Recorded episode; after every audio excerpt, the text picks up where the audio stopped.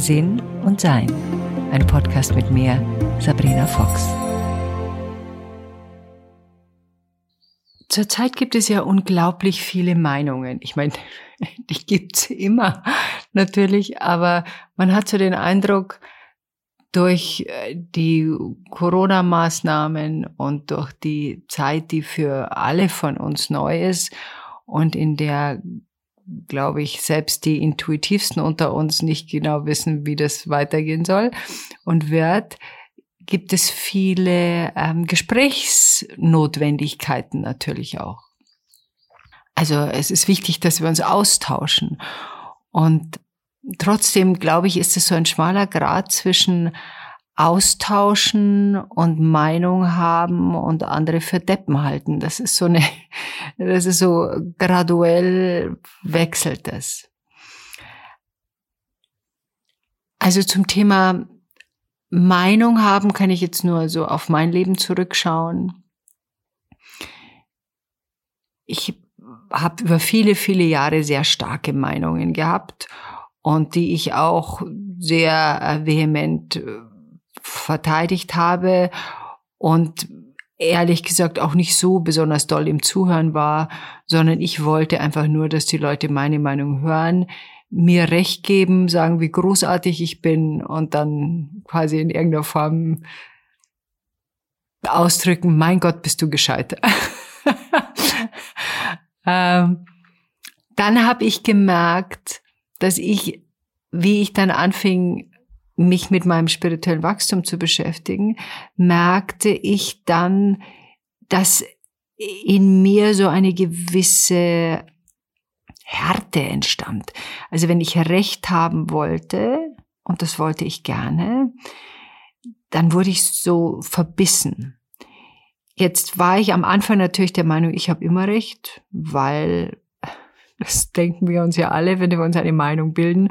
Die bilden wir uns ja dann nur, weil wir darüber nachgedacht haben oder uns jemand was gesagt hat, was einleuchtet. Und dann haben wir uns eine Meinung gebildet und dann gehen wir natürlich davon aus, dass die auch stimmt. Im Laufe der Jahre habe ich festgestellt, das ist bei mir jetzt nicht so einfach. Dazu musste ich von meinem hohen Pferd, von meinem High Horse runter, dass ich weiß, wo es lang geht und was für alle richtig ist. Ich habe eine Begabung, die hat Vorteile, die hat aber auch Nachteile und die Begabung ist, dass viele von uns haben, wir schauen uns das Leben von jemand anderen an und können relativ schnell sehen, was da nicht so rund läuft und können das von außen sehr leicht beurteilen. Das heißt übrigens nicht, dass man sein eigenes Leben leicht beurteilen kann, aber zumindest ist das schon mal ein Schritt, andere Leben zu beurteilen. Ich habe dann über die Jahre gelernt, mein eigenes Leben genauso zu beurteilen wie die Leben der anderen. Aber die Herausforderung, die dabei entsteht, ist auch wieder dieses Verurteilen. Also da ist ja der Unterschied zwischen etwas wahrnehmen und etwas verurteilen. Wenn ich etwas wahrnehme, also zum Beispiel, da ist ein Paar, das sich miteinander unterhält und an dem Ton der Unterhaltung kann ich feststellen, oh Gott, da knirscht's, aber in dieser Beziehung, da nehme ich das wahr. Ich bin ja nicht blind und ich bin auch nicht taub und ich habe ein intuitives Verständnis für bestimmte Dinge und da nehme ich das wahr. Wenn ich das verurteile, dann habe ich einen emotionalen Schub dazu. Also dann finde ich das Paar entweder unangenehm oder ich fühle mich, ähm, bin arrogant, weil ich das betrachte und denke, ach Gott, das sind ja noch Anfänger, was machen die denn da? Also dann gehe ich in die Beurteilung. Und das ist für mich ein, ein großer Unterschied. Zum Beispiel ertappe ich mich immer wieder, mein Liebster schaut gerne Serien an. Und wir haben ein kleines Fernsehzimmer, weil der Fernseher nicht bei uns im Wohnraum ist. Und dann gehe ich da ab und zu rein und schaue hin. Und in dem Moment, wo ich hinschaue auf diesem Bildschirm, treffe ich eine Entscheidung. Entweder sind das gute Schauspieler oder nicht? Ist das eine Geschichte, die mich interessiert? Hat da jemand was Blödes an? Sagt da jemand etwas, was, dem ich nicht zustimme? Und das ertappe ich mich so häufig dabei, dass ich in diesen Situationen, wo es sich um Fernsehen handelt, mein Hirn noch so funktioniert, wie ich früher als Fernsehmoderatorin war. Also wo man eben auch schauen muss, beobachten muss, sieht es gut aus, ist es gut ausgeleuchtet, äh, ist es gut aufgenommen, äh, sagt da jemand was, was irgendwie so ist, dass ich eine Meinung dazu habe. Also das war, ist ganz interessant und das versuche ich mir gerade abzugewöhnen, was echt nicht einfach ist. Äh, wie gewöhne ich mir sowas ab? Ich gewöhne es mir ab, indem ich quasi, bevor ich in den Raum reingehe, mich daran erinnere, was ich mir abgewöhnen will.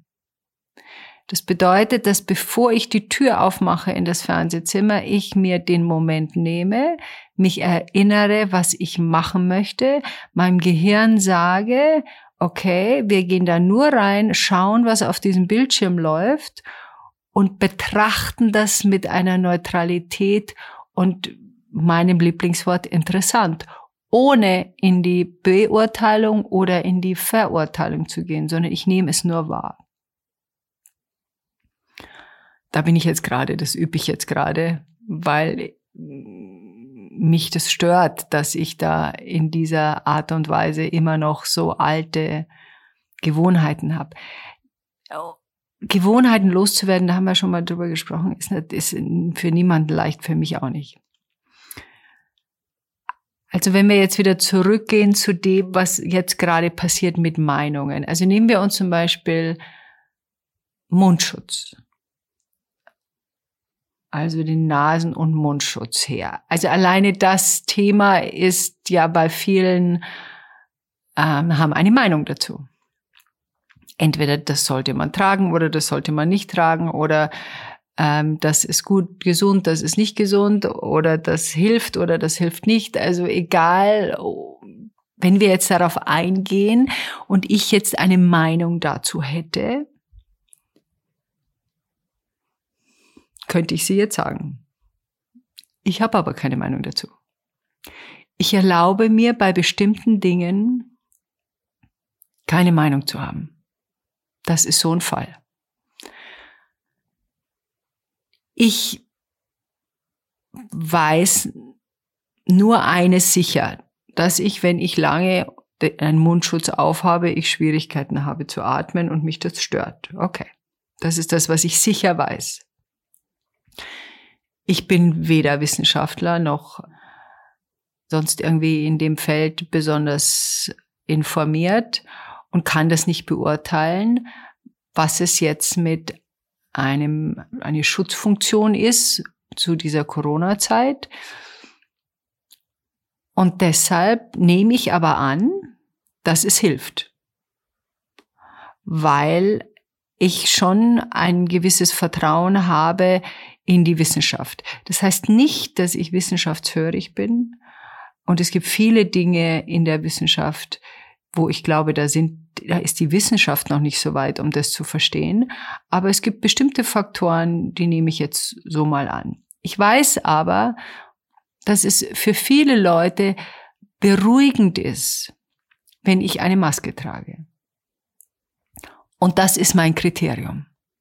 Mein hauptsächliches Kriterium ist, beruhigt es die Menschen um mich herum, wenn ich eine Maske trage als Corona losging, ich bin ja Barfußgängerin seit, weiß gar nicht, sechs, sieben Jahren, habe ich gemerkt, dass wenn ich barfuß gehe, weil mit Corona das noch so unübersichtlich war, ist ja immer noch unübersichtlich, aber es war noch unübersichtlicher im Februar, März, habe ich gemerkt, wenn ich in ein Restaurant gehe, beziehungsweise was abhole, dass die zum Teil in Panik, der Blick, der hinter der Maske war, war Panik, dass ich keine Schuhe anhatte. Dann habe ich Schuhe angezogen. Das diskutiere ich nicht, dass ich sage, mit meinen Füßen, da kann ich nichts weitergeben. Das ist völlig irrelevant für mich. Für mich ist relevant, dass es jemanden gibt, der Angst hat. Und der sich darüber Sorgen macht, über mein Verhalten für seine Gesundheit und sein Wohlbefinden. Das ist mein Kriterium. Ich war in Los Angeles und bin zurückgeflogen. Meine Tochter hat dort geheiratet. Und ich war auf dem Rückflug in einem Flugzeug, in dem eine, eine junge Frau wirklich völlig vermummt war. Also mit, mit solchen typischen Anzügen, die man in OPs trägt, mit Mundschutz, mit Handschuhen, mit Shield, mit Kopfbedeckung. Also die war völlig, völlig abgeschottet.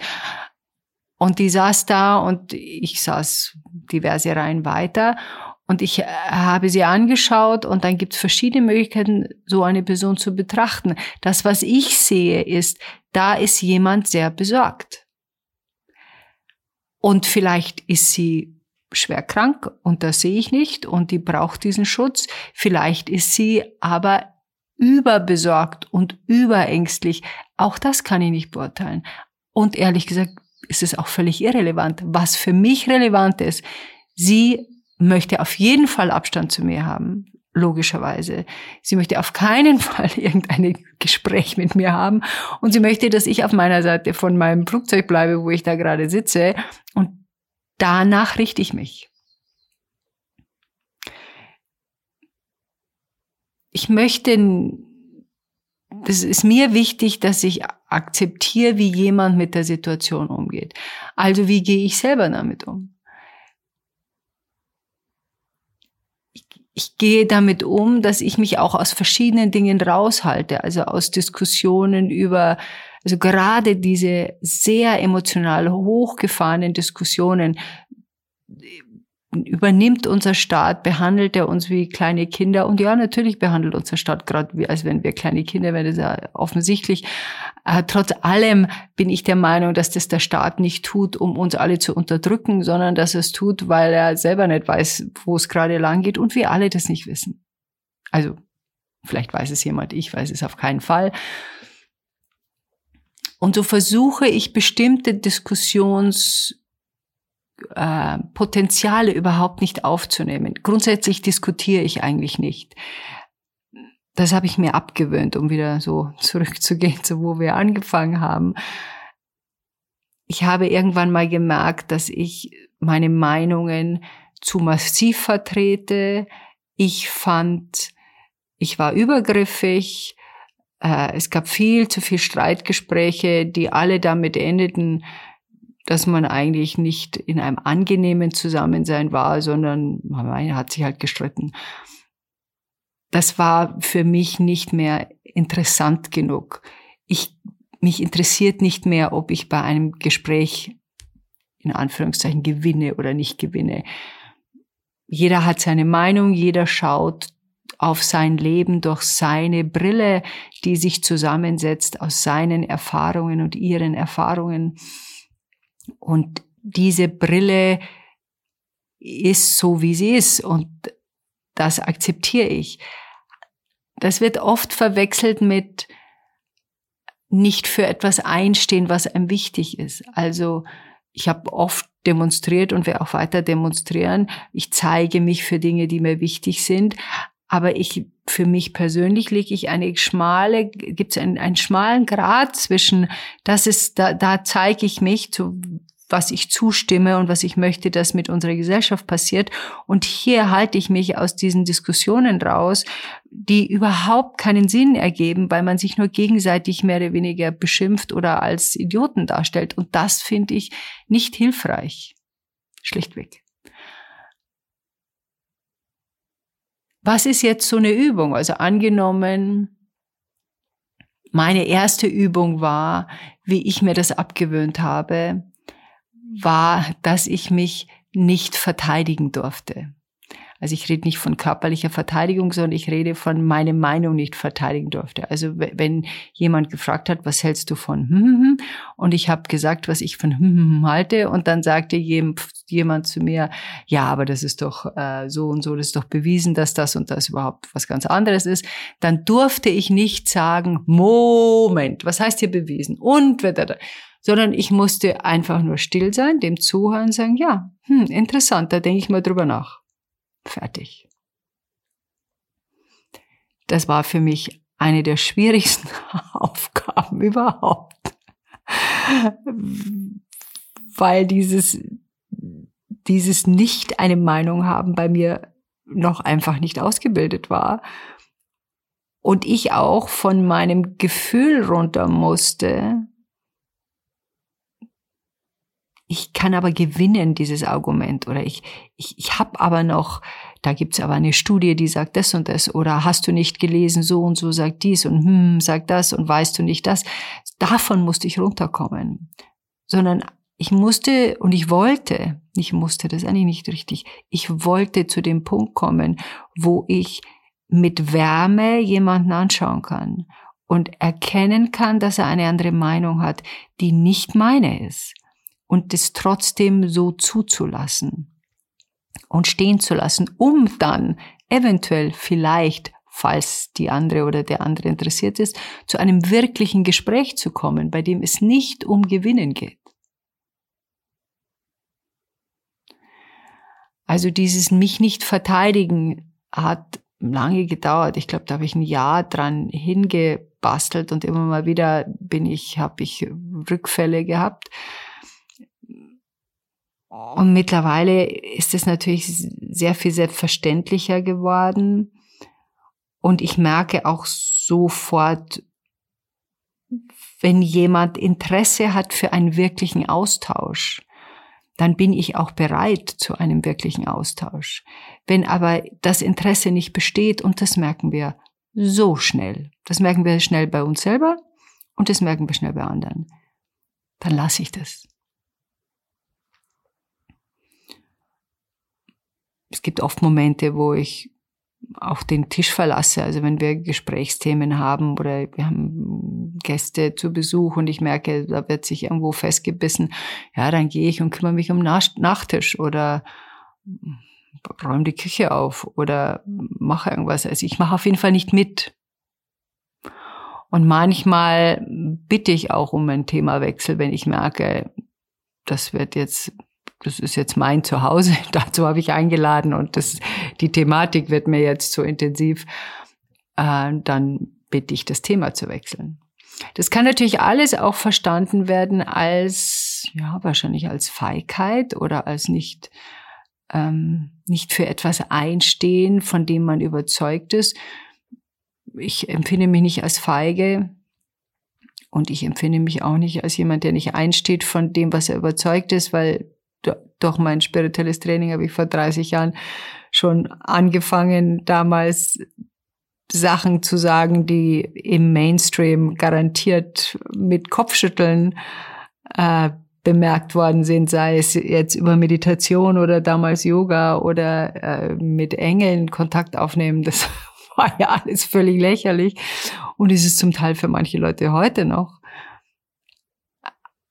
Und trotzdem habe ich aber gemerkt, dass es hat sich was in mir verändert. In mir hat sich diese Arroganz gelöst. Ich weiß alles besser.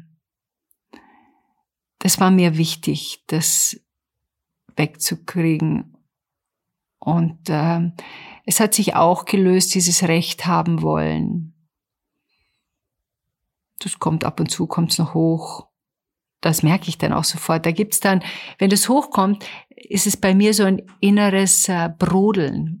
Da merke ich, da kommt so aus meinem Oberkörper so ein, da könnte man jetzt dazu was sagen und dazu weiß ich doch was und dazu bin ich doch äh, quasi äh, prädestiniert und und dann schaue ich mir dieses dieses Bubble an und schaue mir an, wo ich mich gerade aufhalte und frage mich dann, bringt das jetzt dieser Gemeinschaft was, in der ich mich aufhalte, wenn ich dazu was sage, oder ist da einfach kein offenes Ohr? Und wenn ich merke, da ist kein offenes Ohr, dann ist für mich eine Entscheidung getroffen, dass ich das nicht sagen muss.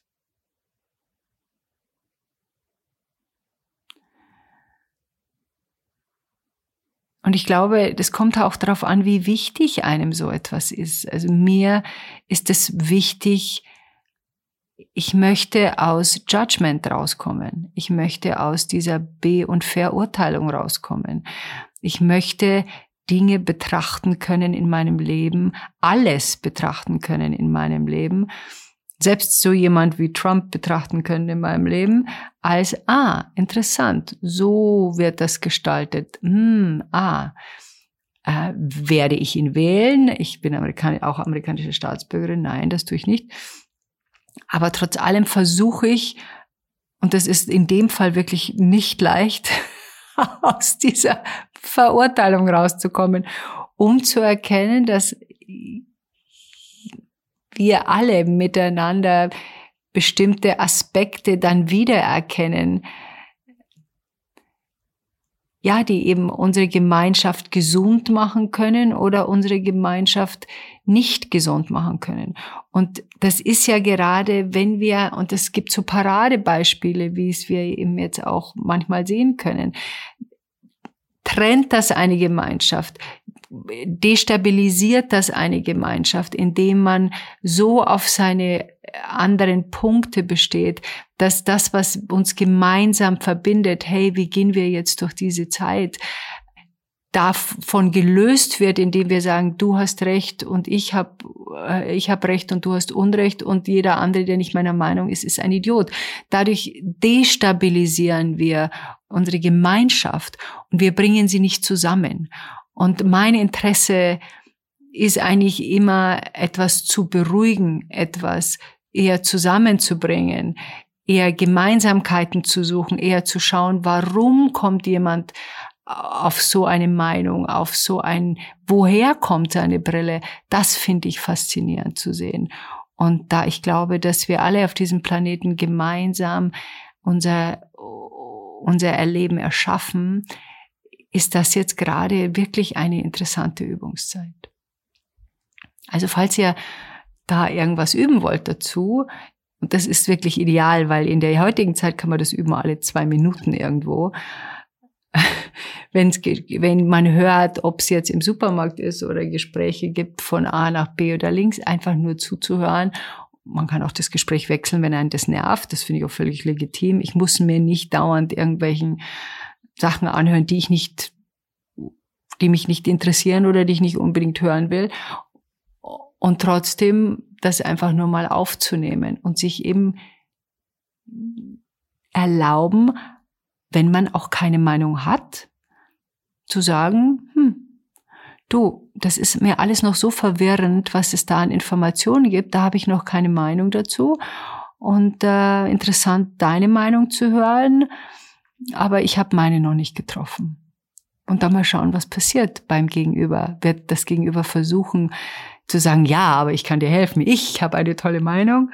Oder ob das Gegenüber vielleicht sagt, ja, interessant, ich muss ehrlich gestehen, dass ich auch etwas verwehrt bin von den ganzen Informationen, die da rumschwirren. Und vielleicht ist ja das, das, was die Gemeinsamkeit ausmacht. Wir sind alle etwas verwirrt, weil wirklich, glaube ich, keiner von uns im tiefsten seines Herzens weiß, was hundertprozentig für alle richtig ist. Oder? Danke fürs Zuhören und ich hoffe, dass wir mehr miteinander erschaffen können und weniger gegeneinander. Das wäre schön, finde ich damit wir alle unser Leben mehr genießen können. Enjoy life. Weitere Informationen über Sabrina, ihre Bücher und Online-Kurse findest du auf sabrinafox.com und sinnsucher.de.